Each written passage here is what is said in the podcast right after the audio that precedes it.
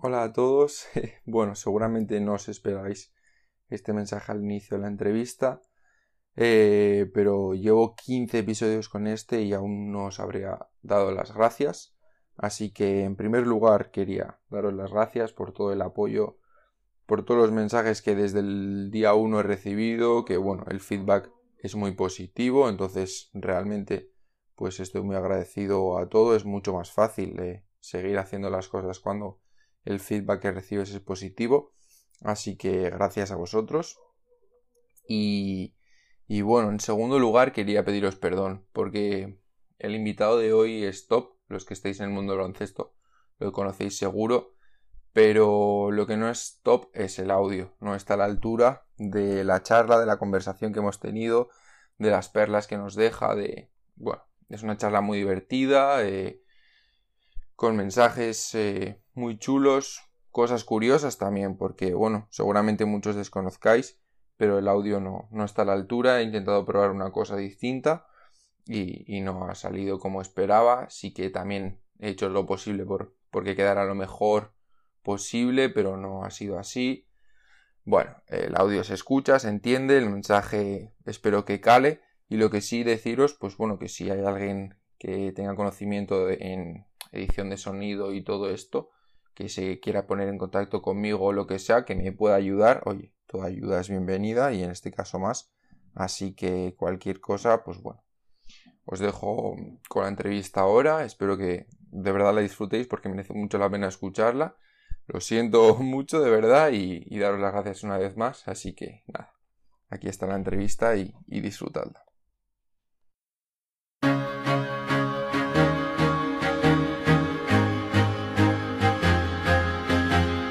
Buenos días, buenas tardes o buenas noches a todos y todas. Bienvenidos un día más al podcast.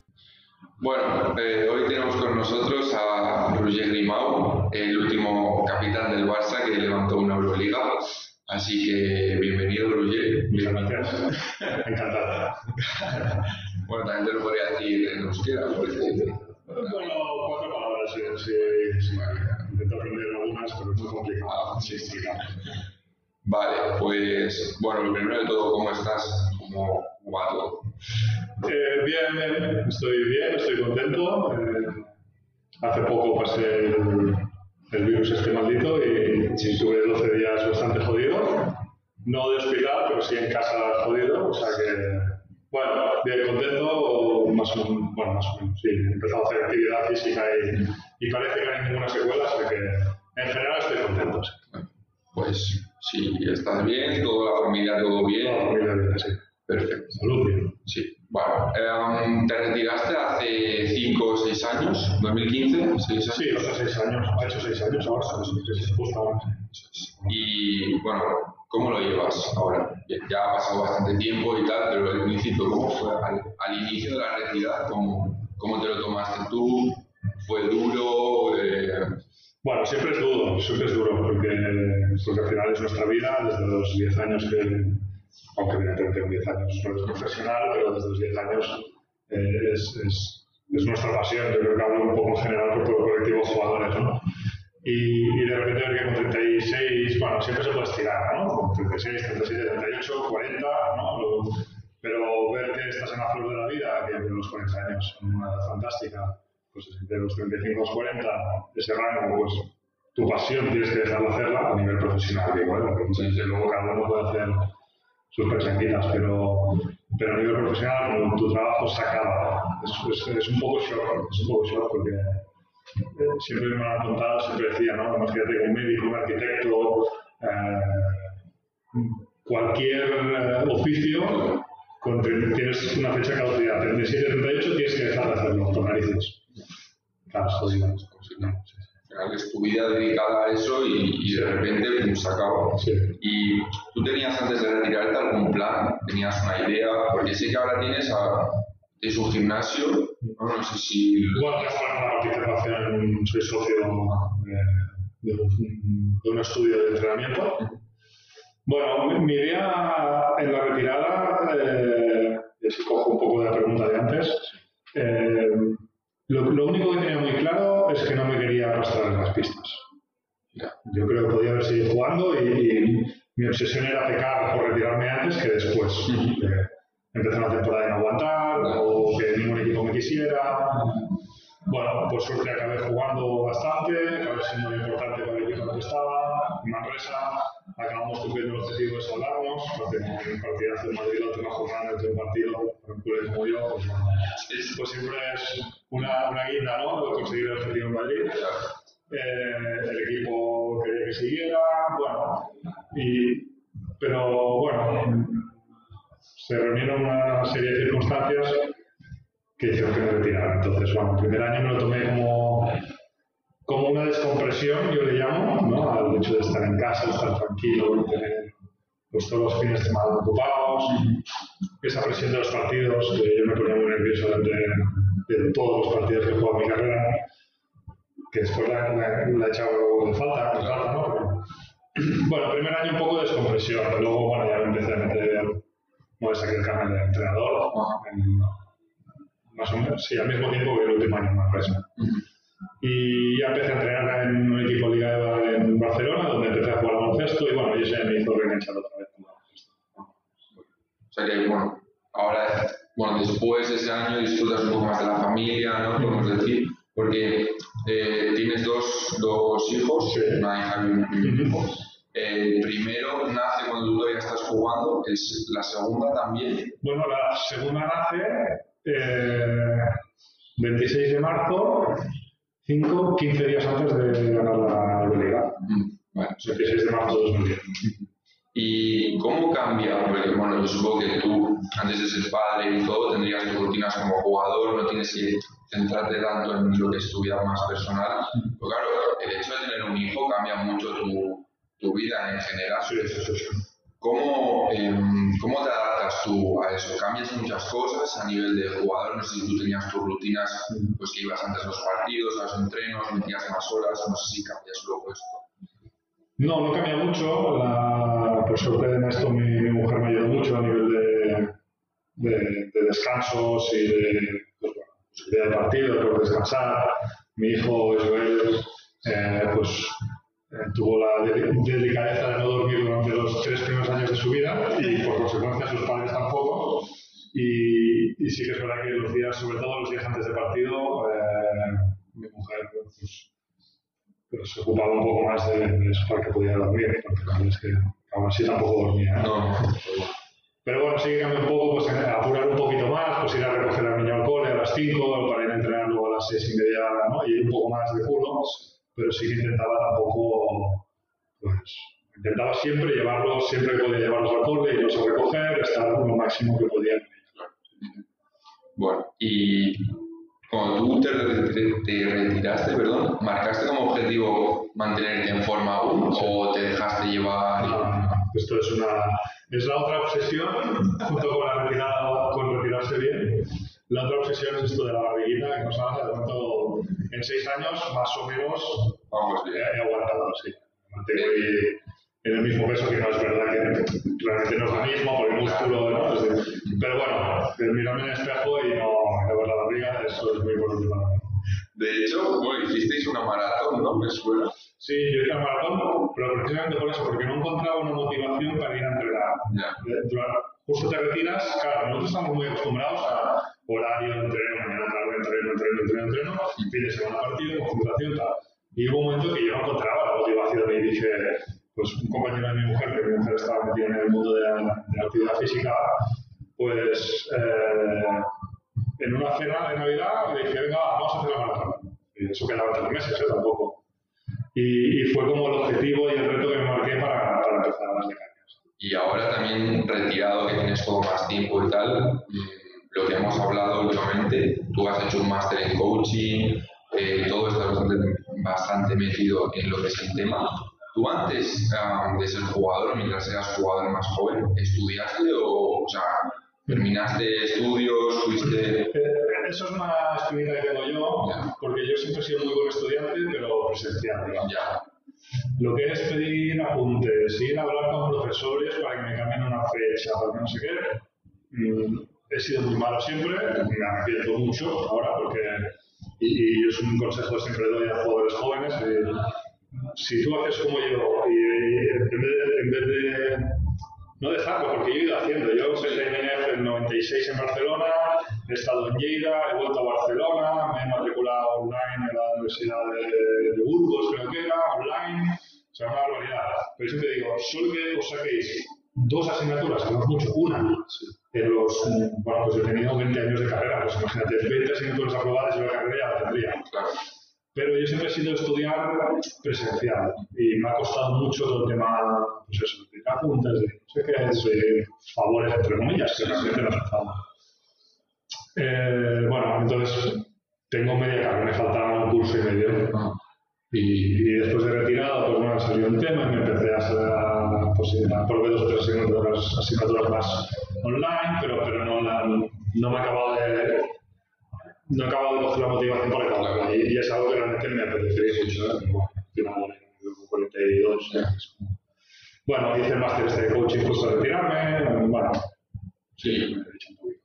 O sea, ¿por qué motivo empiezas tú a hacer el tema del coaching? ¿Ya más pensando en ser entrenador o...? Sí, yo creo que empecé con el tema de ser entrenador, luego cuando me metí en este máster ya fue un tema un poco más personal, que creo que me fue muy bien. Y evidentemente, pues de ahí pues, derivo un coach deportivo también, que hice unas, unas jornadas en, las rozas de 4 o 5 días internos. Sí, sí, sí. Eh, y bueno, ya un poco enfocado también a, pues, bueno, yo tenía claro que quería ser entrenador, entonces, bueno, pues, todo eso sirve. Y la persona que te hace decantarte, o tú cuando eras jugador, ya estabas pensando en ser entrenador en un futuro, o hay algo que dices, quiero ser entrenador? Con, con 18, 19 años, no, poder ser sincero, 20, 25, ¿no? Siempre he sido un, un tío de estar muy centrado en lo que hago, entonces suficiente tenía con jugar y ¿no?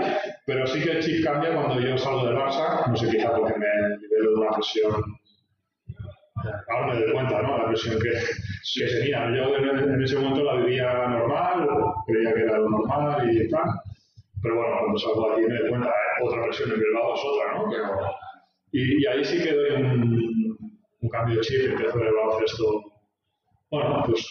De otra manera de otra manera o, o, bueno, pues me empezó a llamar la atención, sí. Y luego ya el, el remate final fue con Pedro Martínez, la última en Manresa, siempre digo que es un poco lo que me hizo eh, ver la luz y ver claro que yo me quería dedicar a esto, luego ya veremos cómo va, pero, pero fue un, fue un máster eh, diario, ¿no? Hay veces que tú pagas por cursos de estos de entrenadores online, no sé qué, pues yo lo hice presencial un año, ¿no? Entonces eso es fantástico. Sí. Volvemos a hablar de entrenador, pero mmm, me ha gustado lo que has dicho de liberarte un poco de la presión. O sea, tú en el Barça como jugador imagino que disfrutarías, pero eso es otro tipo de disfrute, ¿no? Al final, cuando te vas a Bilbao, quizá no hay tanta exigencia, no... ¿no? Bueno, eh, yo creo que exigencia siempre hay en todos los sitios, a diferentes, a, a diferentes niveles. ¿eh? Pues ten en cuenta que soy un tío de Barcelona, mis padres viven a 5 minutos del Palau, yo estaba en el Palau, la Liga de Blas en Petrovic, pero para mí esto ha sido un, un sueño, no, no hay palabras. Cuando dices que no hay palabras para expresar, mucha gente lo dice un poco en vano, pues yo, yo no, ¿sabes? Es, es, muy sincero, es muy de dentro. Entonces yo consigo llegar a jugar en el Barça. Entonces yo disfruté cada día de, de, de los entrenos. Siempre digo, oh, ostras, no, han pasado ocho años volando. Sí, han pasado volando, que son los años que estuve en el Barça, pero cada día que bajaba la rampita para ir a entrenar era consciente. No es que no fuera consciente. Y, y donde yo noté eso es que yo estuve, yo no dormía, yo no podía dormir. Entre lo que te he contado de mi hijo Joel y luego la, no sé si la presión, que yo creía que lo llevaba bien, que muy tranquilo y tal, pero yo lo llevo por dentro. Eh, pues yo no puedo, yo no, yo no duermo, me cuesta muchísimo dormir. Toma pastillas, no sé qué. Y, y en Bilbao empecé a dormir. Tranquilo. Entonces, ahí me, me di cuenta de, de, del nivel de, de, tensión que yo mismo me ponía, ¿eh? no solo que los demás, pero bueno, supongo que el hecho de jugar en, en, tu casa y de conocer también el club y de saber, conocer también la afición, porque yo he sido parte de, de la afición, pues no sé, lo, yo lo iba integrando y, y, ahí lo noté, cuando, cuando no estuve en el Barça. De hecho, o sea, dices que eh, siempre has sido culé desde pequeñito, pero es curioso porque eres el mediano de dos, de tres hermanos, perdón, y los dos han estado en el Barça en sectores inferiores y al final el que acaba eh, haciendo carrera eres tú, ¿no? Sí, sí, sí. Bueno, mis hermanos han sido profesionales, han muchos años, pero no, no han llegado al primer equipo del Barça. Y, yo me acordaré, me acuerdo como si fuera hoy, de, ir a probar para el, en el Barça, que los intereses que no me querían. Yo con mi, padre llorando en el coche, no sé qué. Y una vez muy curiosa que me dijo, eh, tranquilo, yo un día vendrán y pagarán por ti. No sé, al final lo hicieron, ¿no? O sea, es como yo ahora me veo, ¿no? Soy padre, le digo a mi hijo, ¿no? Poco no sé. Y bueno, no sé si realmente lo creía o no, pero, pero joder, acabó pasando. Sí, sí. Al final, es lo que dices, el Barça, o sea, para muchos catalanes es un sentimiento, ¿no? Y cuando eres crío, que te llame el Barça, nosotros aquí porque por las tardes venimos sí. de la cantera y tal, yo creo que para estos niños realmente es como, wow, ¿sabes? Cuando, cuando pero, pero claro, después, cuando también te dicen que no, es un drama. Es un drama. Yo lo he vivido con mis hermanos y, y ahora, y vista mi carrera como ha ido, yo me alegro de haber estado aquí. Entiéndeme cómo lo digo, ¿eh? es que es complicado decirlo, pero yo veía que había mucha presión aquí. Ahora estoy aquí, ahora vuelvo a estar aquí como entrenador mm.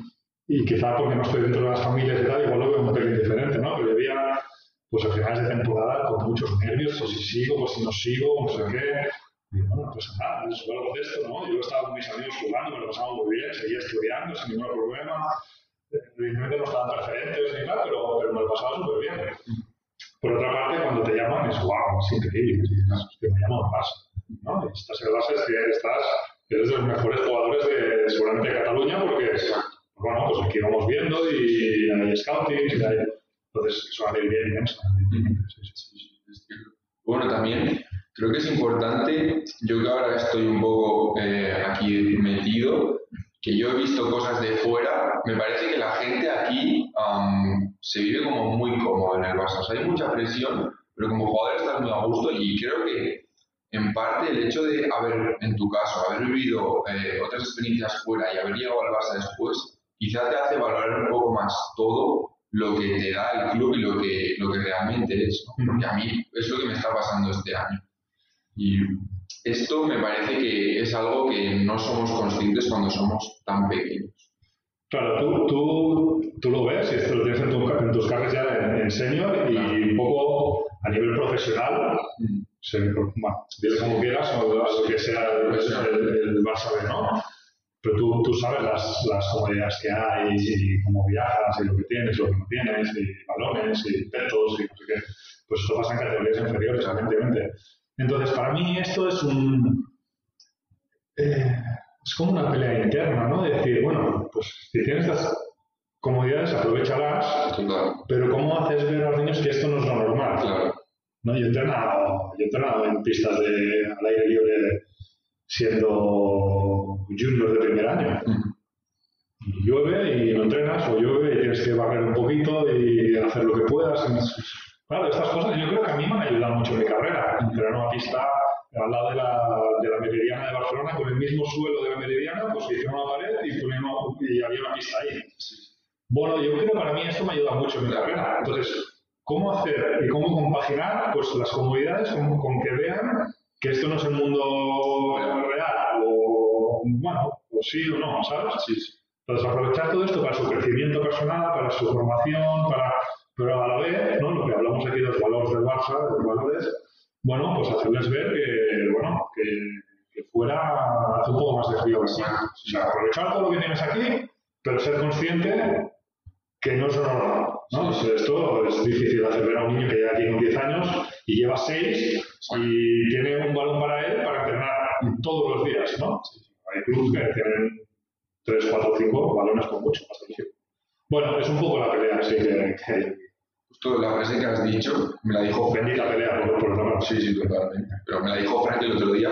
Dice, eh, fuera del Barça, fa fred. Al final. Es una, es una frase que se dice. Exacto, sí, sí, hace frío realmente. Aquí se está muy calentito, muy a gusto, incluso literal. Porque aquí si hace frío fuera, te pone la Sí, calefacción. sí, sí, tal cual. En otros sitios, Esto estos sí. sitios. Pero bueno, volviendo un poco a lo de entrenador de antes, Em, me gustaría saber, tú ahora, desde, claro, ves el baloncesto desde otra visión. Cuando has empezado a ser entrenador, ¿has podido entender a entrenadores tuyos? O sea, a nivel de gestión, de distintas situaciones o lo que sea, que tú como jugador, pues igual, obviamente no lo ves, pero te posicionas en, el puesto de entrenador y ves distinto. Tengo que decir que, que yo siempre he sido aparte de un jugador muy disciplinado, siempre, siempre a ver si, si me explico bien. O sea, siempre he entendido muy bien a, todos a los entrenadores. O sea, no es que yo me haya, haya habido años que este tío está loco y hace esto, no sé qué, y no te entiendo, no sé qué. Bueno, evidentemente que hay momentos que dices, joder, pero podría estar jugando más y juega este porque le toca, ¿no? Bueno, sí, evidentemente ha habido momentos de cabrea. Pero siempre he entendido bastante bien, pero evidentemente, estando ahora en la parte de entrenador, pues sí que hay clics hace, ah, pues esto me acuerdo de un entrenador de Junior, por ejemplo, un día me metió una bronca, no sé qué, porque no defendí, me sentó en el banquillo y no jugué más. Ahora no entiendo, porque es que yo lo haría con, con algún jugador que hay por aquí, pero, pero ese momento no entendía, pero yo sé que, aparte es íntimo amigo mío ahora, pues yo sé que lo hizo por mí. ¿no? Pues a veces estas cosas que cuestan un poco más, eh, bueno, pues que que hacerlas. Porque es importante cuando eres sobre todo entrenador de categorías inferiores, no formar al jugador, sino educarlo ¿no? a la persona. Que realmente, al final, estas cosas que tú en el momento no lo entiendes, luego te ayuda a que, pues bueno, no, no todo va a ser fácil, ¿no? Las cosas cuestan y, y, en este sentido está bien. ¿Y qué podrías decir que has aprendido recientemente como entrenador? No sé, es una pregunta un poco amplia. Sí, sí. No, eh, en general, yo creo que estoy aprendiendo día a día. O sea, como, esto te lo tiro a, jugador. Y yo creo que el año que más aprendí fue mi último año con 37 años. Lo que te dije. Entonces, yo nunca he estado cerrado al aprendizaje, a decir, no, no, porque yo veo chicos a veces con 18, con 22, que les explicas algo y te miran con cara como diciendo, no, esto ya lo sé, ¿qué me estás contando? Hostia, yo digo, que yo con 37 fue el año que más aprendí, te diría. Entonces, aquí, pues cosas de la gestión, mm, no hay una cosa en concreta que te diga, de baloncesto he aprendido esto, no, con cosas de gestión, de ver cómo funciona un grupo, cómo funciona de una manera y cómo funciona de otra, si se puede llegar al mismo nivel de, de excelencia, digamos, entre comillas, pues trabajando de una manera o trabajando de otra. Sí, se puede llegar al mismo nivel más o menos. ¿Cuál es más sostenible que la otra? Sí, todo esto es lo que estoy aprendiendo. Sí, sí evidentemente, pues ahora mucho más baloncesto que antes, tanto Euroligas, pues el de plata, el de polo, ACB, y, y evidentemente baloncesto, pues tácticamente, evidentemente voy aprendiendo. Pero lo que más me preocupa y lo que más quiero yo eh, dominar como entrenador es, el tema de gestión y, ver cómo van las dinámicas de grupo y cómo porque creo que es un tanto por ciento muy elevado del éxito del equipo. Sí, sí, sí. Y como padre, ¿qué has aprendido? ¿Qué te han enseñado tus hijos? muchas cosas. Me han enseñado que a veces me, eh, me autoculpo, ¿no? Porque yo siempre quiero mejor para ellos, no sé qué. Bueno, lo que te he dicho antes de sentar a un jugador porque ha hecho mal, no sé qué, sí. eh, bueno, me lo hacen ver bastante esto. Y yo creo que hay veces que no, bastantes veces que no lo hago, ¿no? De decir, bueno, vale, soy muy comprensivo y tal. Y bueno, muchas cosas, como eh, aparte ahora estamos en una época con, con, mi hijo mayor, que va a hacer 16, y estamos absolutamente encantados con él, porque a veces dices, hostia, hemos sido a veces mm, como muy dialogantes y permisivos con algunas cosas, bueno, bueno, no pasa nada, así, ¿no? Y dices, hostia, a ver, ¿para dónde irá esto, no? Y, y estamos viendo que que la línea es buena, es un súper buen niño, súper cariñoso, eh, muy buen chaval y, joder, yo, yo, últimamente estoy muy orgulloso de él y, de cómo le hemos educado. Bueno, a veces que dudas, ¿no? Cuando eres padre por primera vez, nadie te da un manual y te dice esto va así, va a ¿no? Y claro, ves que el chaval hace 16 y, bueno, la niña también, ¿eh? Pero cuando tienes 11 años y es un poco pero es un continuo aprendizaje, ahí no paras.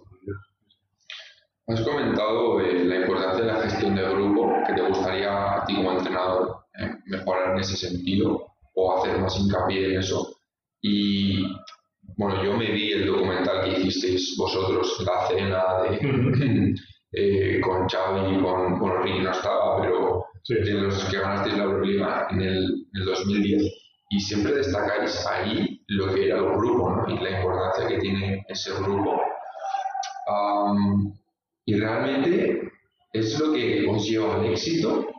Sin duda. O sea, aparte del talento, obviamente había mucho talento en esa plantilla y todo, pero es un gran ejemplo de, de lo que realmente la fuerza del grupo, ¿no? Mm.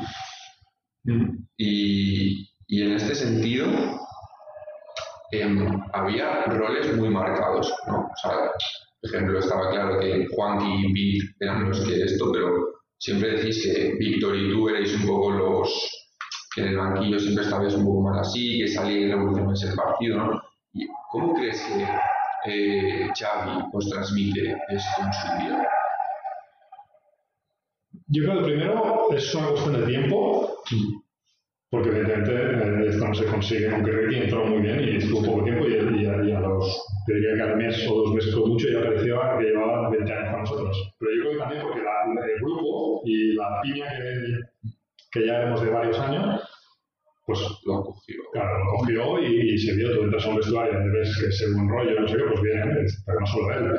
Pérez Morris, que era un tío muy callado, tal, estaba ahí, Frank Vázquez, Basile, Yaka, Endon, es que todos, Pete Michael, eh, las de todos, que todos entraron y porque, porque veían que esto, pues bueno, ya se había ido formando, habíamos perdido el año anterior en, Berlín, yo siempre digo, ojalá que no, pero para que cuando un equipo es ganador, algo ha pasado antes o algo has perdido, ¿no? Entonces, mm, eso nos, hizo crecer. Eh, bueno, ya te digo, eh, no son los partidos que comentaban los roles, de si salimos Víctor, yo o porque sea, así sería del banquillo, ¿no? sino que en los entrenamientos todo el mundo sabía. Víctor y Ricky son íntimos amigos, se unas leches de narices en los entrenos. Eh, Pete Michael y yo nos pegamos unas hostias cada entreno, cada entreno, que era brutal y nos respetábamos. Y yo sabía que iba a jugar más que yo, por supuesto, era mejor que yo, que iba a jugar más. Pero yo sabía que yo era muy importante, o por lo menos mis compañeros y yo me quería me hacían sentir que yo era importante para el equipo. Pues lo mismo Víctor, lo mismo, bueno, los de Kim Norris tenían un, rol bastante parecido, pero Gianluca, que era una estrella mundial, digamos, cuando llegó al Barça, vino ahí a currar, a entrenar, a defender, a hacer lo que él sabía hacer, pero para el equipo, ¿no?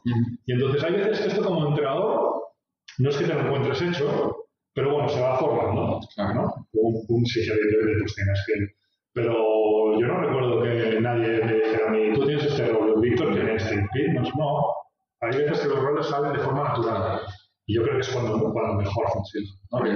Es importante las personas, ¿no? Este Por supuesto. Y, el control de los egos, ¿no? Que, que en otros equipos, pues es lo que no, no ayuda tanto. Pero tú nos dijiste aquí a nosotros una frase que te dijo Pete Michael, ¿no? que te, agradeció lo que has comentado de los entrenamientos, que tú eras el que le, daba caña y que luego en los partidos es lo que lo ayudaba y eso dice mucho de lo que, de lo que, de la importancia que teníais cada uno en, que igual en el partido no se veía tanto, pero todo lo que hay detrás es, es, lo que, lo que yo. También has dicho lo de que habéis perdido antes. O sea, para ganar es importante haber ganado antes, pero para ganar antes también es importante haber perdido, ¿no? ¿Y vosotros cómo afrontáis la temporada? O sea, ¿qué os decís? ¿Qué motivación encontráis que, para ir a por todas el siguiente año y, conseguir al final la Euroliga? Bueno, yo creo que arranca en, en, es cuando perdimos con CSK, aparte de una semifinal que teníamos muy controlada, de repente aparecieron seis causas, nos mete ahí los tres triples en el mismo vestuario cuando entramos. Y dijimos, joder, hostia, no sé qué, pero el año que viene volvemos. No, y, y, no solo dijimos volvemos, sino que dijimos año que viene ganamos. Bueno, yo creo que ahí se, se, forzó un poquito la, la génesis de, de, París 2010. Y lo mismo pasó en el mismo 2010 que, que no pudimos hacer historia porque perdimos la Liga CB de una manera incomprensible casi.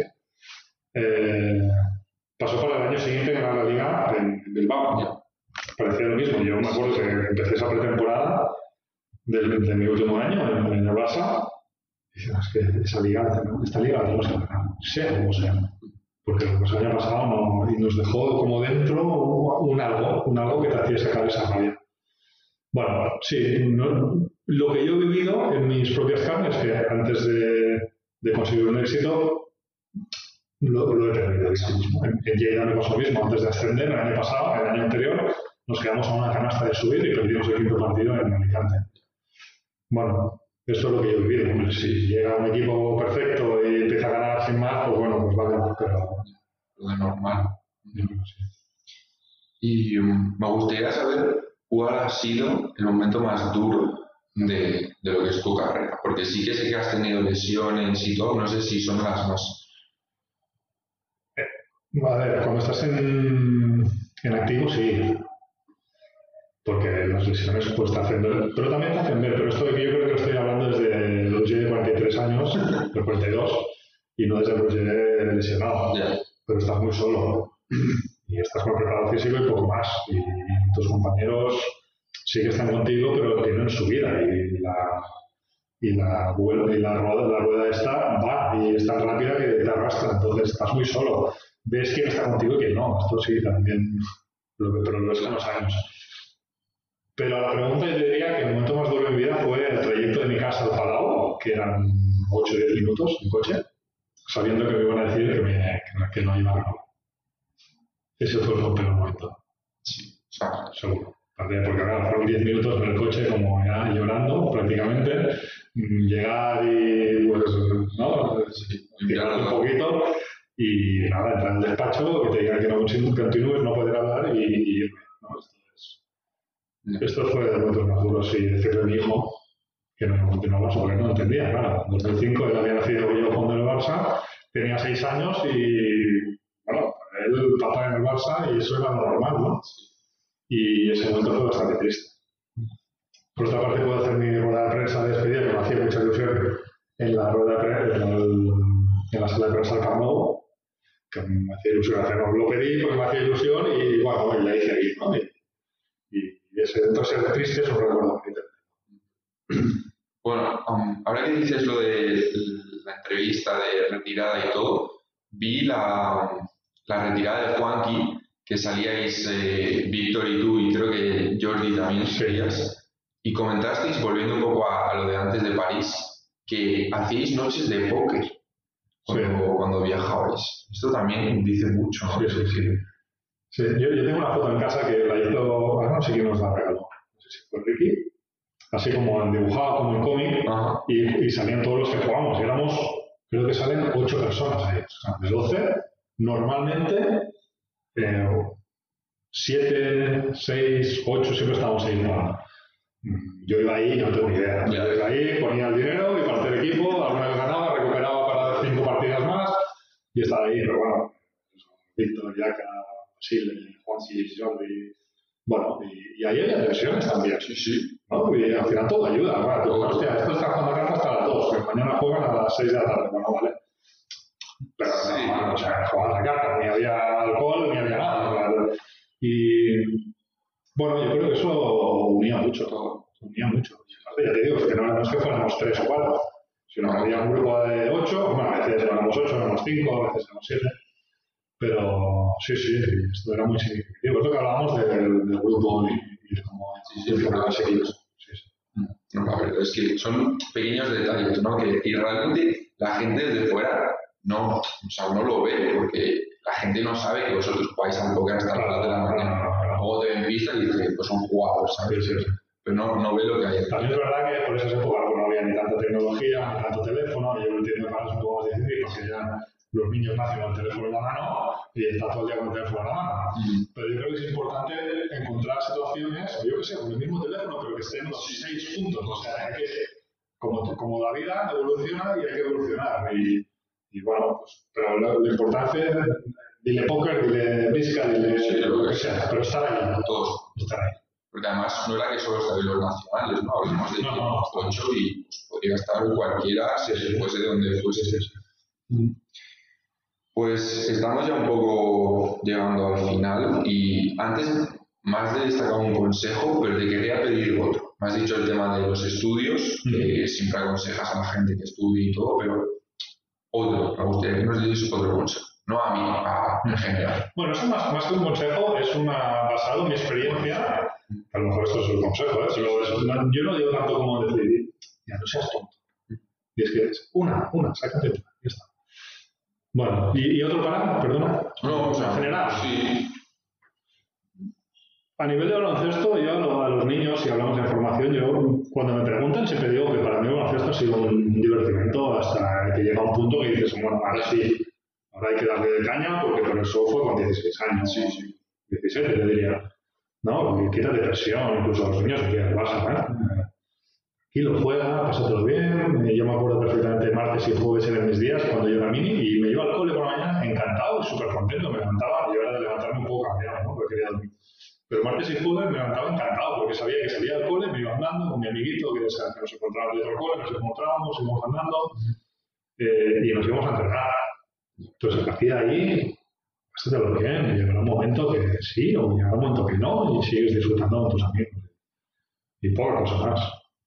Bueno, Sí, sí. ni poco ni, ni o sea, está bien al final es cierto que tienes que disfrutar y divertirte con lo que haces si no mal Exacto. Porque si no Y luego al final, pues bueno, hombre, si, si siendo profesional te diviertes mejor, porque claro, si no, es como ir a trabajar y ir puteado, ¿no? Sí. Pues, pues buscar siempre las cosas positivas a lo que te vaya sucediendo.